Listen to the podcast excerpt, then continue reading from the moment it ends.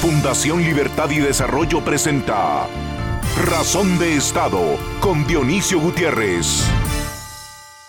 ¿Quiénes de ustedes creen que la democracia en Guatemala es una estafa? ¿Quiénes creen que es una mentira diseñada y construida para responder a intereses de grupos políticos dominantes? Antes de que respondan, debo aclarar que en Guatemala, con demasiada frecuencia, grupo político y banda criminal son sinónimos. En una república corrompida, la división de poderes está siempre en el filo de la navaja de turno, esto es, sujeta al capricho del mandamás del momento.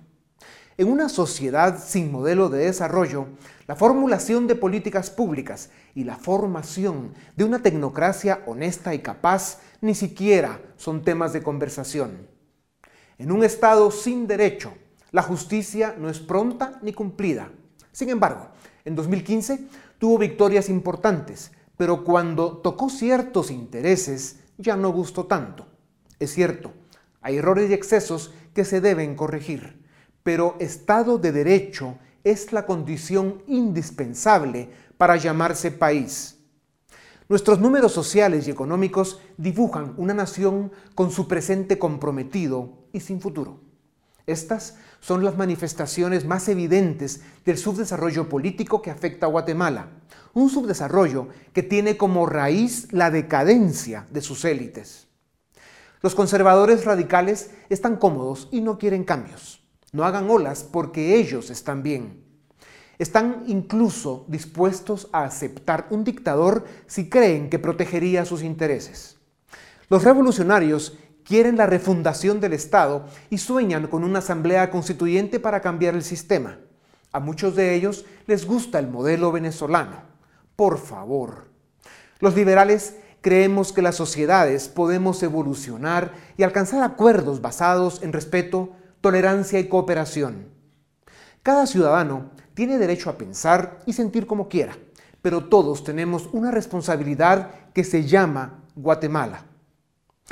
Señor presidente, usted es una víctima más de este subdesarrollo político que nos castiga. Usted no estaba preparado para gobernar. Tal vez nadie lo esté, pero usted llegó al poder sin proyecto, sin equipo y sin ideas. Es irresponsable. Ganar así una elección es una misión suicida. Su presidencia y las circunstancias que lo llevaron al poder son la esencia misma de nuestro subdesarrollo político. La gente olvida que votamos por usted para evitar que llegara por segunda vez uno de los grupos políticos delincuentes que más daño y destrucción han causado a Guatemala. En 2011 quisieron imponer una candidatura ilegal una imposición corrupta y mafiosa que tenía como agenda llevar a Guatemala al chavismo. En 2015, ese mismo grupo pretendía ejecutar uno de los fraudes más grandes de la democracia, ocho años después de la captura del padrón electoral, con aquellos programas engañosos que ofrecían progreso, pero con los que no sacaron a un solo guatemalteco de la pobreza. Todos conocemos el desenlace cuando en 2015 caen un gobierno entero y la vieja política con su corrupción y su podredumbre. Estos y otros capítulos de nuestra historia provocaron este subdesarrollo político que oprime y asfixia a Guatemala. Presidente, usted pasará a la historia, entre otras cosas, como el mandatario peor aconsejado de la democracia. Desde su posición como presidente de la República, podría aliviar penas y dar esperanza a esta nación que frustrada y decepcionada descubre que usted le falló. Por el bien de Guatemala, y si usted no tiene deudas con la justicia, su presidencia debe terminar el 14 a las 14 en enero de 2020 y que esa fecha llegue pronto. Imagínese usted si este subdesarrollo político nos empujara a cambiar presidente antes de tiempo, con el Congreso que tenemos, corremos el riesgo que nos den un susto malo para la salud. Hasta hoy es evidente que sigue creciendo el desprecio que tienen los políticos por los ciudadanos. Y aunque el sentimiento sea recíproco, esta dinámica puede destruir la democracia. El subdesarrollo político es un fenómeno peligroso que amenaza nuestras libertades y enfrenta al ciudadano con la democracia. Promueve la política sin principios, la riqueza sin trabajo y los negocios sin moral. Por eso, es urgente devolver brillo y liderazgo a la política. Su ejercicio ético debe ser un esfuerzo cívico y académico imprescindible y permanente. A continuación, el documental En Razón de Estado. La experiencia confirma que cuando la política funciona se resuelven los problemas económicos y sociales. El camino a la prosperidad de los pueblos pasa por la política, por eso es imprescindible rescatarla. En Guatemala, los gobiernos son incapaces de crear condiciones para el desarrollo y para la generación de oportunidades son incapaces de aliviar la pobreza y son incapaces de solucionar los problemas de violencia y exclusión que afectan a millones de personas. El problema más grave de Guatemala y la causa principal de su atraso económico y social es nuestro subdesarrollo político.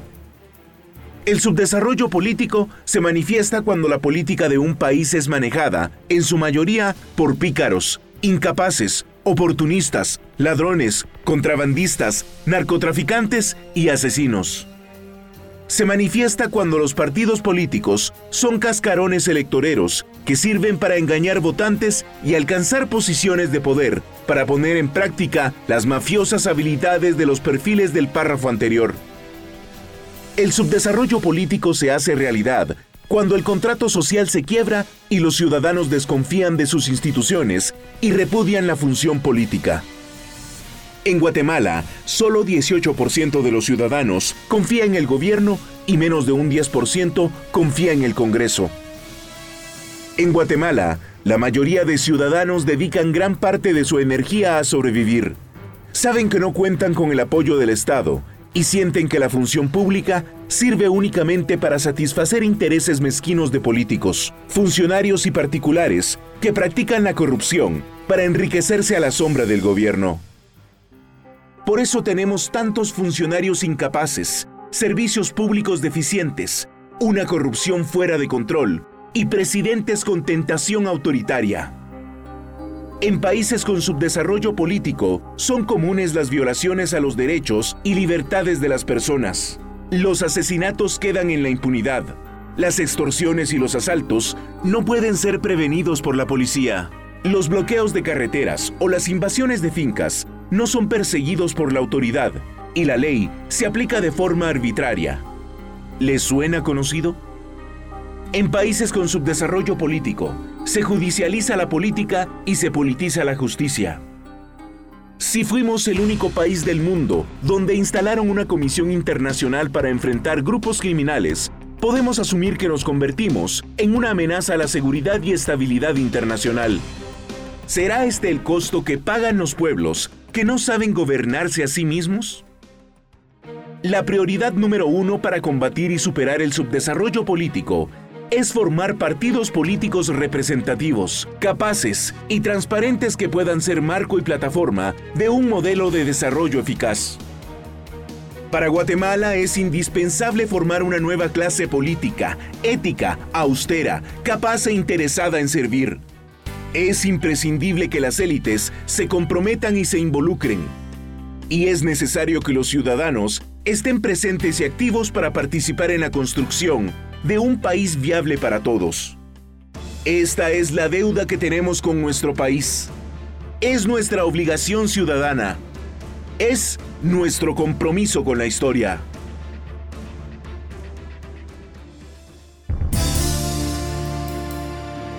Continuación, una entrevista exclusiva en Razón de Estado.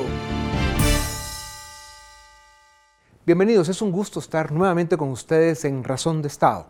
Tenemos el privilegio de tener a un, invitado muy especial. Se trata del presidente César Cavidia. Presidente, gracias por darnos unos minutos. Es un gusto volverlo a ver. Pues mire, yo quisiera resumir un poco su carrera política en Colombia porque no es cualquier cosa. Usted fue diputado al Congreso durante tres periodos eh, de gobierno, luego fue ministro de Hacienda, ministro de Finanzas, como nosotros le conocemos, llegó a la presidencia de Colombia del 90 al 94, en un periodo muy convulsivo para Colombia, donde usted jugó un papel protagónico, un gran liderazgo que le dio a Colombia fundamentos importantes, empezando por la Asamblea Nacional Constituyente que le dio a Colombia la constitución que sigue vigente al día de hoy, que es una gran constitución respetada por todos los colombianos. Fue secretario de la OEA, de la Organización de Estados Americanos, durante 10 años, del 94 al 2004, y sigue siendo un, líder eh, global que está presente donde tiene que estar. Eh, presidente, esos son los líderes que América Latina necesita. Y en el caso de Colombia, usted que inició, porque fue el origen de una nueva era para Venezuela, con la para Colombia, con la constitución del 91, Em, pues hubo el paréntesis del presidente Samper que, fue cuestionado porque llegó a la presidencia con dinero al narcotráfico y que eso le costó grandes problemas, que al final pues ahí está la marca, pero eh, en general Colombia ha tenido una continuidad en su visión de Estado, ha tenido un gobierno que se ha ido construyendo y fortaleciendo a través de los años, 14 años con un crecimiento de 7% en su economía eh, y se siente, Colombia es un país que va para adelante. ¿Cómo se logra eso, presidente? No, Colombia era un país bastante atrasado cuando yo fui presidente y el per cápita de Colombia no era superior a lo que es el per cápita de Honduras o de Guatemala, era, un país muy atrasado, y, pero Colombia ha sido muy austero eh, a lo largo de la historia, que ha sido difícil gobernar, es un país muy libertario y eso ha hecho dos cosas. La una, que, que el Estado pierde el control de, lo que ocurre en el territorio relativamente fácil. La gente, sobre todo los colonos, son muy rebeldes, pero por sobre todo nunca ha habido concentración de poder en cabeza de una persona, nunca en 200 años de historia. Ha sido un país que ha practicado unas reglas democráticas que no dejan concentrar poder y pues en Colombia prácticamente no ha habido dictadores, o sea, eso no es parte de nuestra, de nuestra tradición. Y éramos un país muy atrasado, con un sistema de transporte muy precario, y afortunadamente, en medio de una gran crisis que tuvimos en los 80 de violencia, del narcotráfico, de Pablo Escobar, del cartel de Cali, hemos ido logrando construir una política que ha tenido continuidad en el tiempo, de fortalecimiento de la fuerza pública, de fortalecimiento de la justicia penal, eh, eh, eh, eso de manejar la economía con, una gran, con un gran cuidado. Nosotros no, ni siquiera tuvimos el problema de la crisis de la deuda latinoamericana, por ahí pasamos sin, sin problemas. Y, y, eso no, nos, esa estabilidad nos ha permitido crecer bien. En el caso de Guatemala, el presidente Gaviria, em, a diferencia de Colombia, ya pues no tenemos gobierno, no hemos tenido gobierno en muchísimos años. Eh, la estructura de partidos políticos es oportunista, eh, son cascarones electoreros, lo, que tenemos en su mayoría como partidos políticos. Hay una nueva generación de jóvenes, sobre todo, que están intentando empezar a hacer política. Les deseamos mucha suerte porque la van a necesitar en un ambiente tan hostil para la participación política.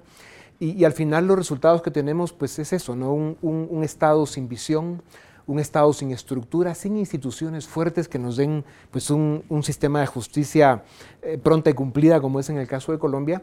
Y Guatemala está viviendo eh, una época eh, de mucha oscuridad, violencia, crisis económica, falta de oportunidades. a pesar de que el comisionado Iván Velázquez, que por cierto es colombiano, que es el comisionado de sigue este esfuerzo de Naciones Unidas, ha hecho un trabajo importante con un saldo muy positivo que ha provocado disrupción y división en la sociedad, pero ha logrado llevar ante la justicia a, cerca de 600 personajes comprometidos con la corrupción con procesos complejos y que hay mucha discusión sobre eso, pero el sistema de corrupción no ha cambiado, el, gran monstruo sigue ahí presente. Entonces, em, ¿Cómo vería usted que pasó 10 años en Naciones Unidas y que, y que vivió todo este proceso en Colombia de ir construyendo instituciones? Eh, ¿Cuál es la fórmula, si es que existe? es, que, es que los países nuestros, y me refiero a Colombia y a México y a los tres países centroamericanos que están ahí, en, que son víctimas del tema del narcotráfico, hay una cosa que tenemos que aprender, o sea, eh, cuando uno tiene un desafío de seguridad de esas proporciones, que te corrompe la sociedad, te corrompe los políticos, te corrompe la fuerza pública, uno necesita una política muy integral y necesita que ese sea el principal tema de la política. Eh, aquí no nos hemos casado con la idea de que bastaba fortalecer la policía o depurarla, o el ejército, le hemos puesto cuidado al tema de justicia, muchísimo. Y Iván Velázquez es parte de ese sistema de cómo la justicia colombiana es hoy tan fuerte que los narcos colombianos prefieren ser juzgados por la justicia norteamericana. Rápido, rápido se van para Estados Unidos, aceptan la extradición gustosos porque le tienen más miedo a la justicia colombiana que a la norteamericana. Allá a ese punto hemos llegado. Porque el problema de la corrupción es que hay que sancionarla hay que sancionarla severamente. Hay muchas medidas en el Estado que se pueden tomar para evitar que los funcionarios públicos cobren por las cosas que hacen y eso. Pero de todas maneras, lo más importante es tener una justicia que opere. Hoy en día, el, tema de la lucha contra la corrupción en Guatemala de alguna manera agotado un poco. Eh, la, lucha contra la corrupción no da de comer, no crea oportunidades de trabajo y en un momento en que en Guatemala estamos pasando por una situación económica compleja. Todos los números son negativos y no digamos los números sociales son de vergüenza. Entonces, claro, la, narrativa y, el discurso, sobre todo de cara a un proceso electoral que arranca dentro de, 11, que dentro de unos meses, eh, pues vamos a tener eh, problemas serios. Em, ¿Cómo, cree usted que, podamos alcanzar acuerdos en Guatemala para que eh, podamos cambiar de una narrativa exclusiva de lucha contra la corrupción al construir instituciones y sobre todo a sentar las bases para un crecimiento económico y solución de problemas sociales? Sí, e, e, es muy importante construir un proyecto político que no se reduzca al tema de corrupción. La verdad es que los países en Latinoamérica donde la corrupción ha sido el tema único y sobrecogedor y que se lleva cualquier... casi siempre termina produciendo un colapso del sistema político que no es reemplazado por nada. Entonces, hay que hacer un esfuerzo muy grande por construir un proyecto político, de cambios políticos, de cambios políticos que la gente aprecie, que tengan que ver con sus derechos, que tengan que ver con la arbitrariedad, de que no haya arbitrariedad de sus funcionarios, eh, y que la gente sienta que las instituciones y la Constitución los protegen, no que tienen que luchar contra ella para... Y, en Centroamérica hay problemas muy similares a los que había y hay en Colombia o en México. Están como en sándwich ahí de todas esas cosas que están pasando. Pero yo creo que las soluciones que en Colombia hemos avanzado tienen utilidad. Eh, por lo menos, digamos, en lo de fuerza pública y preparación de la fuerza pública, Colombia hoy es el principal centro de entrenamiento de antinarcóticos, de policía, de hacer operativos eficaces, de no sé qué. Eso ha sido útil. Y la reducción de la violencia, porque aquí tenemos muchos problemas de seguridad, pero, pero el número de homicidios sí ha disminuido significativamente. Y eso, eso es un logro, eso ayuda a que la economía y no circunscribirse a un solo tema.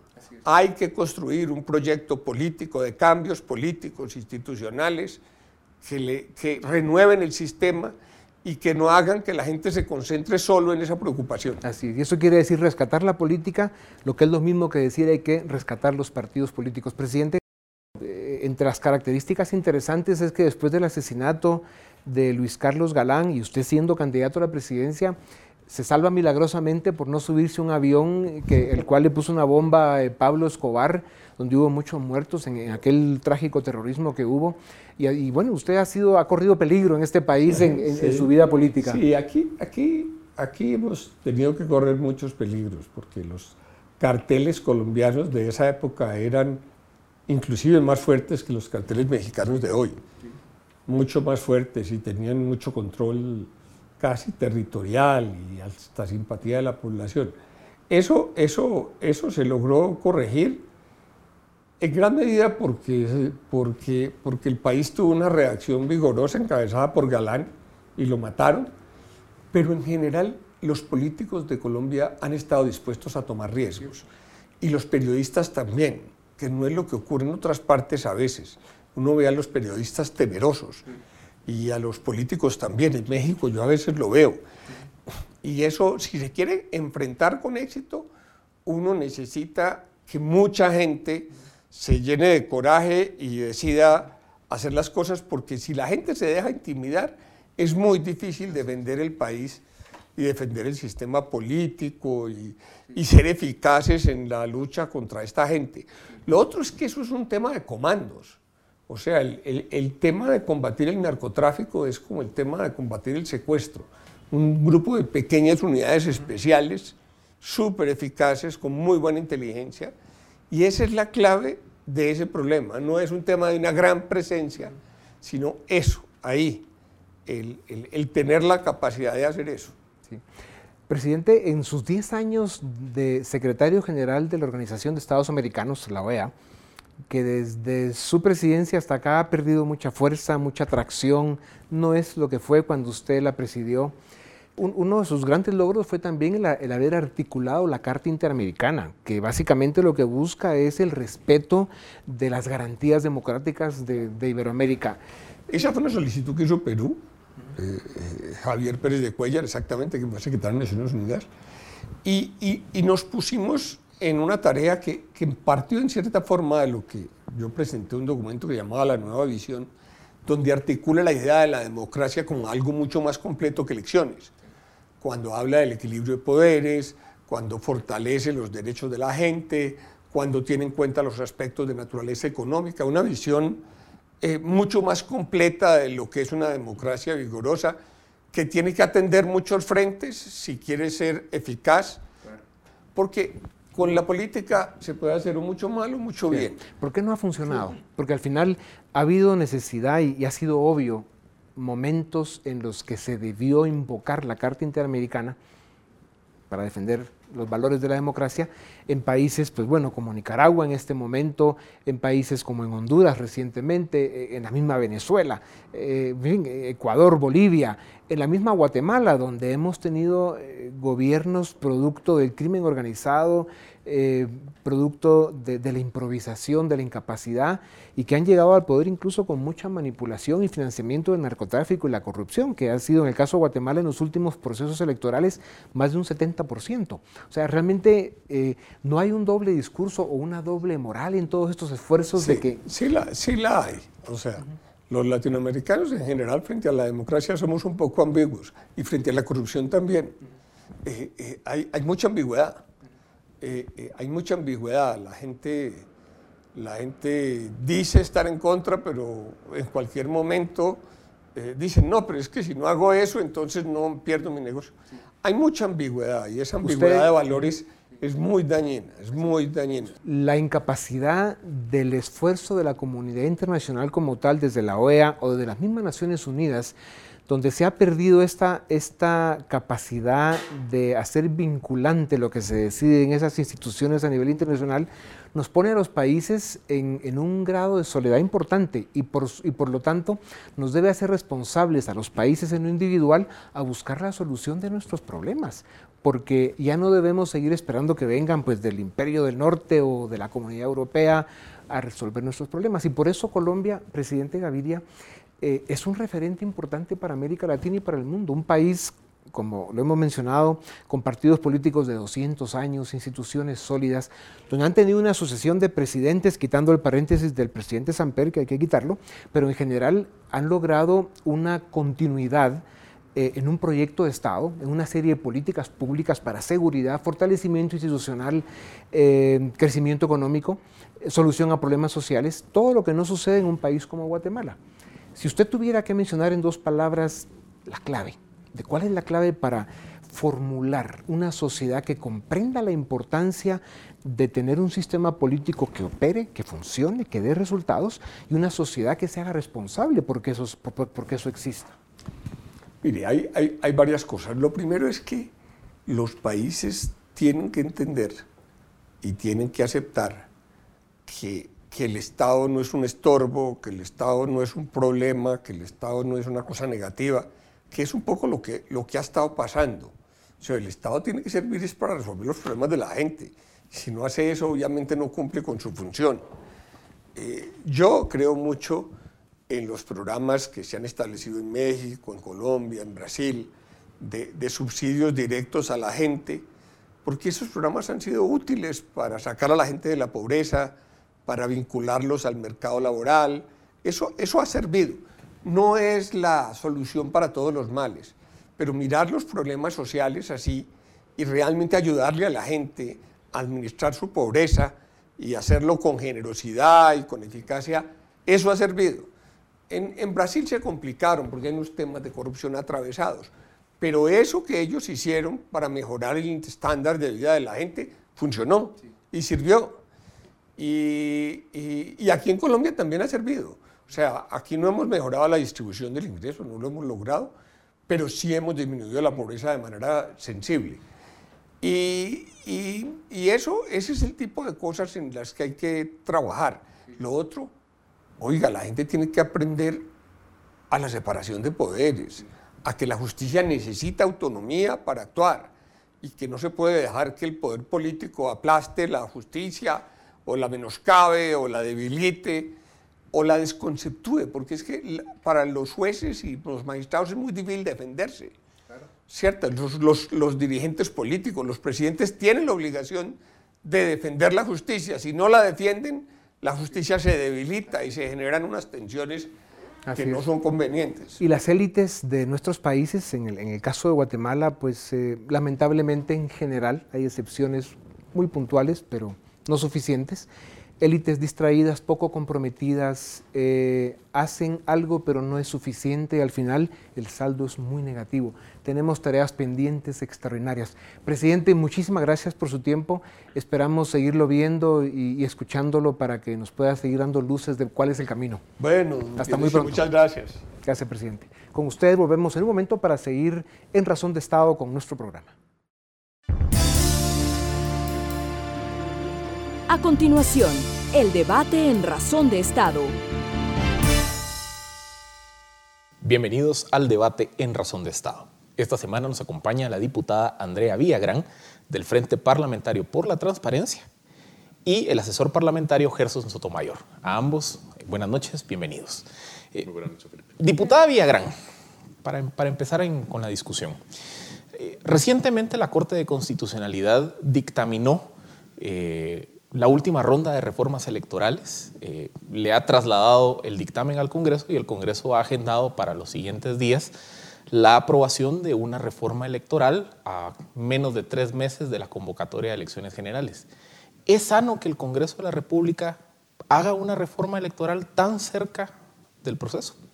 Bueno, yo, bueno, primero que nada, pues muchas gracias por la invitación. Es para mí un gusto pues, estar aquí presente y poder hablar de este tema tan importante y trascendental para el país.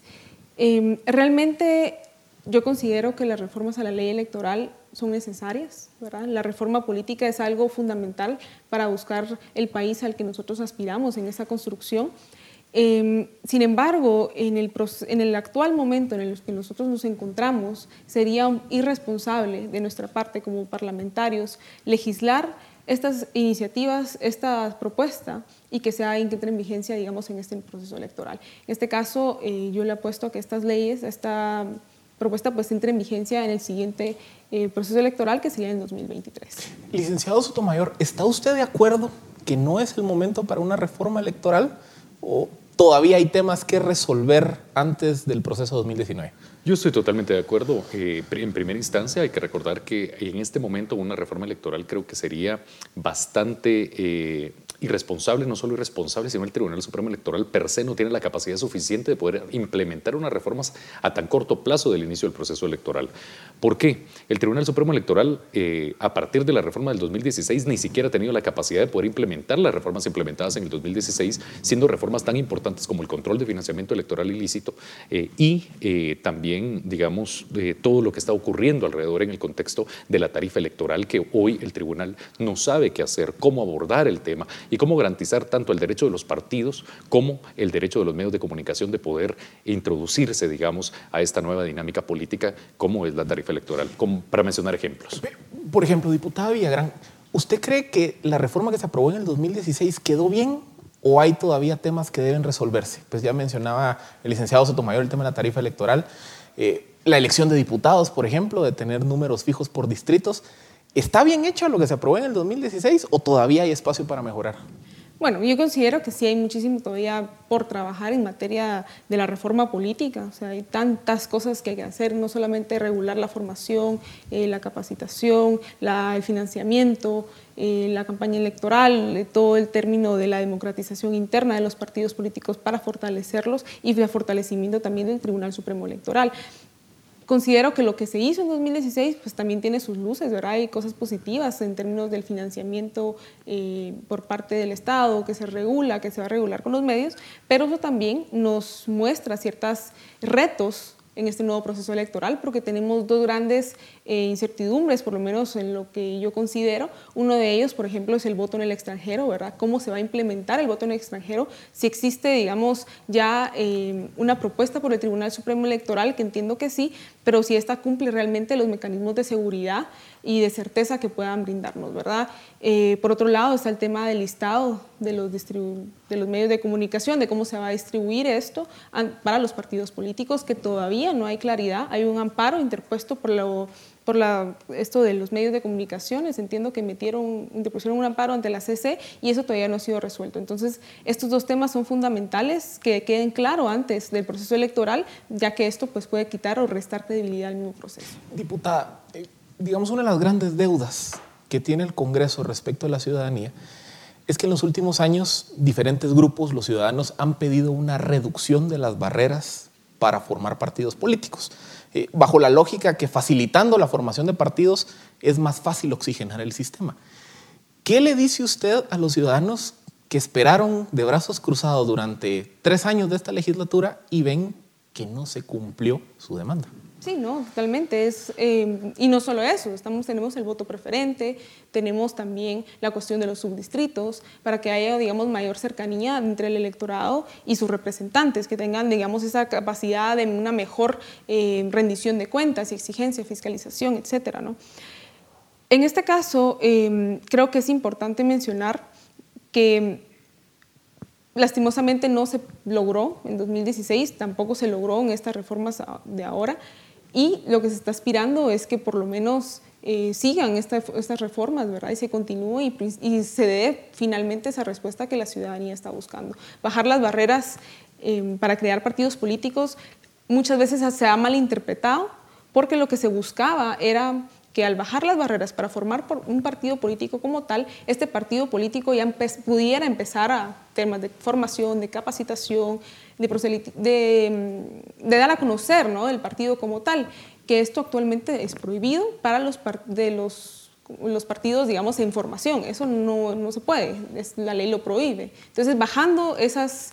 Em, esas barreras, digamos, de acceso a, permite tener estos partidos mucho más fuertes otra cosa sería, digamos, la cantidad de afiliados para la postulación, que son temas apartes. Entonces, una cosa es la constitución de un partido político y otro podría ser la cantidad necesaria de afiliaciones para la poder postular partidos, candidatos. Licenciado Sotomayor, vemos que la ciudadanía en los últimos años ha pedido bajar barreras de ingreso, pero resulta que la reforma aprobada en tercera lectura por el Congreso subía eh, los requisitos de más o menos 24 mil afiliados a casi 40 mil afiliados y esa reforma es dictaminada de forma favorable por la Corte de Constitucionalidad. Y la percepción que se ha generado es que los partidos ya establecidos lo que no quieren es más competencia. ¿Cómo ve usted este debate sobre barreras de ingreso? Bueno, creo primero hay que considerar varias cosas. Hay varios elementos y hay pros y contras, digamos, en ambas posiciones.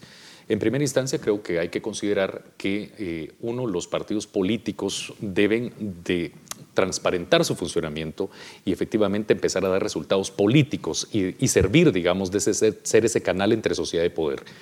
Y para eso, obviamente, necesitamos institucionalizar, formalizar y fortalecer los partidos políticos. Para eso, obviamente, necesitamos una serie de medidas que actualmente el Tribunal Supremo Electoral, el Registro de Ciudadanos y la ley electoral en sí misma todavía no nos da ese, esa cancha necesaria para fortalecer a ese nivel a los partidos políticos. Antes que esto suceda, subir o bajar el, eh, digamos, los requisitos de los partidos políticos, en ambos casos tiene altos riesgos. En primera instancia, disminuirlos básicamente en las condiciones en que hoy tenemos un sistema electoral y de partidos políticos, básicamente sería abrirle la puerta al crimen organizado para que entraran a organizar mucho más fácilmente a los partidos políticos y, e incrementarlo sería, por supuesto, complejizar más aún el sistema de partidos políticos. Entonces, eh, yo soy un creyente de hay que fortalecer, hay que institucionalizar a los partidos políticos. Hay que recordar que al fin y al cabo llevamos 28 años, digamos, con esta constitución, 28 años democráticos en el país, cosa que todavía deja a los partidos políticos en pañales en su constitución y formación. Entonces, creo que hay, tenemos que evolucionar, digamos, como país, también nuestra cultura política tiene que evolucionar. Diputada, ¿está usted de acuerdo con la aseveración que bajar barreras favorece al crimen organizado? Bueno, realmente, eh, con el respeto que se merece mi colega, pues realmente considero que no, o sea, los crimen organizado ya está metido en los partidos políticos, no necesita barreras eh, no, hay, no existen barreras que limiten la participación del crimen organizado, del narcotráfico, de las influencias de los partidos políticos actuales que tenemos. Y eso lo vemos. Realmente no tenemos una democracia que represente a la ciudadanía y a la población en su, general, en su conjunto, sino tenemos a un Congreso que representa intereses sectoriales, empresariales, de crimen organizado, del narcotráfico, y eso es actualmente. Entonces, ¿por qué no permitir esa oxigenación de los partidos políticos? La reforma política es lo principal es, le dicen mucho conocido teóricamente como la madre de las reformas, ¿verdad?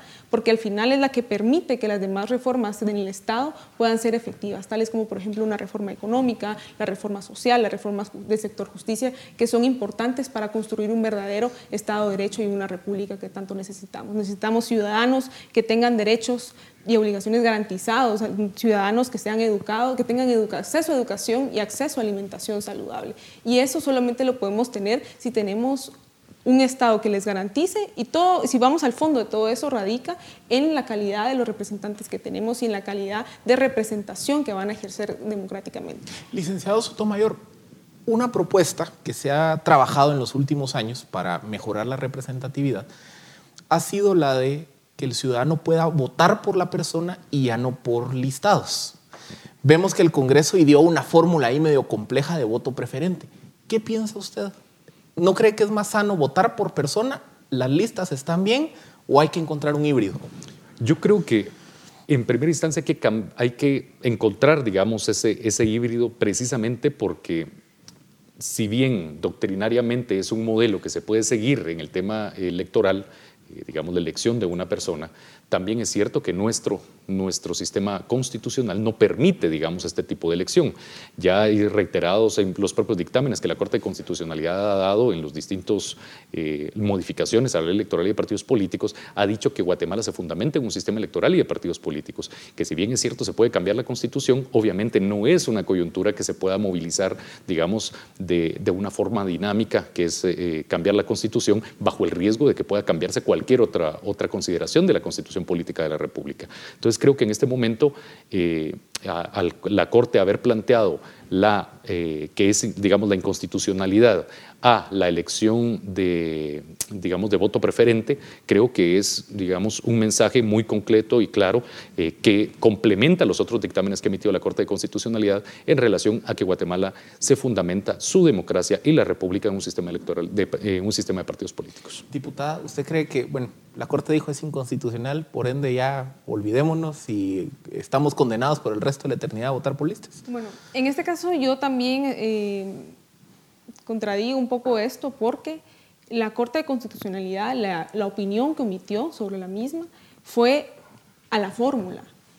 No, o sea, no se refirió en sí mismo a la, al poder, capacidad digamos, del ciudadano de elegir al, candidato en sí mismo. O sea, dijo que la fórmula era complicada para ejecutar y ahí podemos entrar en un debate muchísimo más arduo de cómo la Corte eh, opina de, de diferentes formas, con razón o sin razón, pero en este caso fue a la fórmula como tal. La Corte no estableció que eso era inconstitucional como en sí mismo. Entonces yo considero que sí hay oportunidad y que en una segunda eh, generación, digamos, pues de reformas en la ley electoral se pueda trabajar nuevamente el tema, obviamente tomando en consideración lo que estableció en la opinión de la CC. ¿no?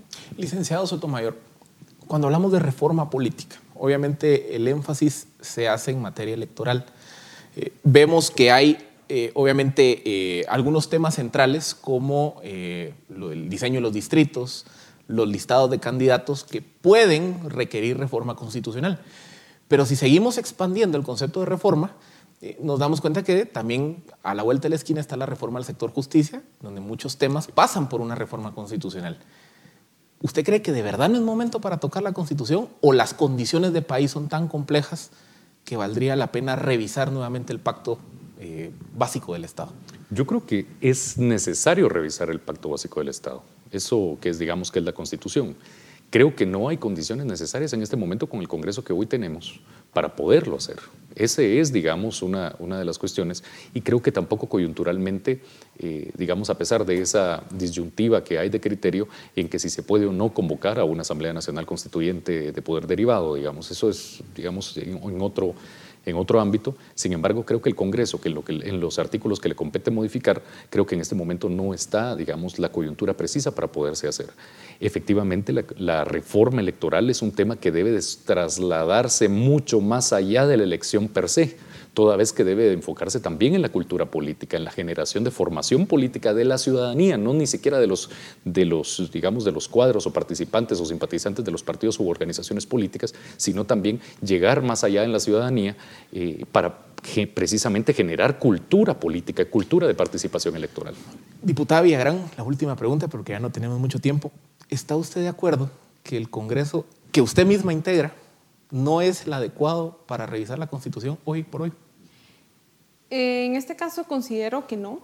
El actual Congreso em, considero no tiene la suficiente credibilidad y legitimidad como para poder enfrentar un proceso como tal. Por eso insisto tanto en que la primera reforma que se tiene que trabajar es la reforma política, se tiene que mejorar y tenemos que trabajar más aún en ella para que los representantes que sean eh, pues, en el proceso electoral siguiente electos puedan realmente tener esa eh, capacidad y esa legitimidad para poder abrir el diálogo hacia una eh, Asamblea Nacional Constituyente que creo, considero que sería lo oportuno y sería lo conveniente para esa construcción de Estado al que queremos llegar. Pues ya lo ve usted, eh, el debate de la reforma política es complejo. Hay una discusión de si hay antes que reformar la ley electoral para entrar después a reformar la Constitución o viceversa. Diputada Villagrán, licenciado Sotomayor, muchísimas gracias por habernos acompañado. Esto fue el debate en Razón de Estado. A continuación, el análisis de razón de Estado. En los tres programas anteriores, Razón de Estado presentó un diagnóstico sobre la realidad de Guatemala, con datos que evidencian que nuestro subdesarrollo político genera corrupción, incapacidad de atender los problemas sociales, una economía insuficiente e instituciones débiles. El subdesarrollo político tiene al Estado guatemalteco al borde del colapso. Otra manifestación del subdesarrollo político es la decadencia de los partidos políticos y su infame función como instrumentos para el saqueo. Los casos judiciales de alto impacto hicieron que las élites reconocieran que la justicia no es pronta ni cumplida. Las compras y contrataciones públicas son el campo de acción para la corrupción. El servicio público incentiva la mediocridad y está diseñado para favorecer a personajes corruptos y oportunistas en lugar de atraer a los mejores profesionales. Un Estado con su desarrollo político no puede cumplir con sus funciones y pone en peligro la democracia. Entonces, ¿necesita Guatemala reformar el Estado y fortalecer sus instituciones? Hay tres propuestas que cuentan con suficiente consenso. Primera, la reforma electoral. Guatemala necesita un sistema transparente que fomente la competencia electoral que favorezca la formación de organizaciones políticas respetables y que acerque al ciudadano a sus representantes. Se deben eliminar trampas y obstáculos para la formación de nuevos partidos y para promover que los ciudadanos participen en las decisiones que afectan su vida. Los distritos electorales deben responder a las nuevas dinámicas demográficas para mejorar la representatividad ciudadana y el sistema de elección de diputados debe cambiar para que los ciudadanos los elijan por nombre y no por listados. Segunda propuesta, el sistema de justicia. Es urgente revisar el sistema de elección de magistrados. Si nos quejamos que la justicia se politiza, ¿acaso no es un contrasentido que los diputados elijan a los magistrados de las altas cortes del país? El modelo de comisiones de postulación que politizó la academia y los gremios profesionales debe refundarse en su totalidad. La carrera judicial debe garantizar que los jueces más honorables y mejor capacitados asciendan por los escalafones del sistema para que las más altas cortes se integren con los mejores juristas del país. Necesitamos reformas que descongestionen el sistema judicial a través de figuras como la aceptación de cargos, la revisión de plazos procesales, requisitos para la recusación de jueces y tramitación de amparos. También hay que reformar las condiciones para la prisión preventiva e implementar formas alternas de detención.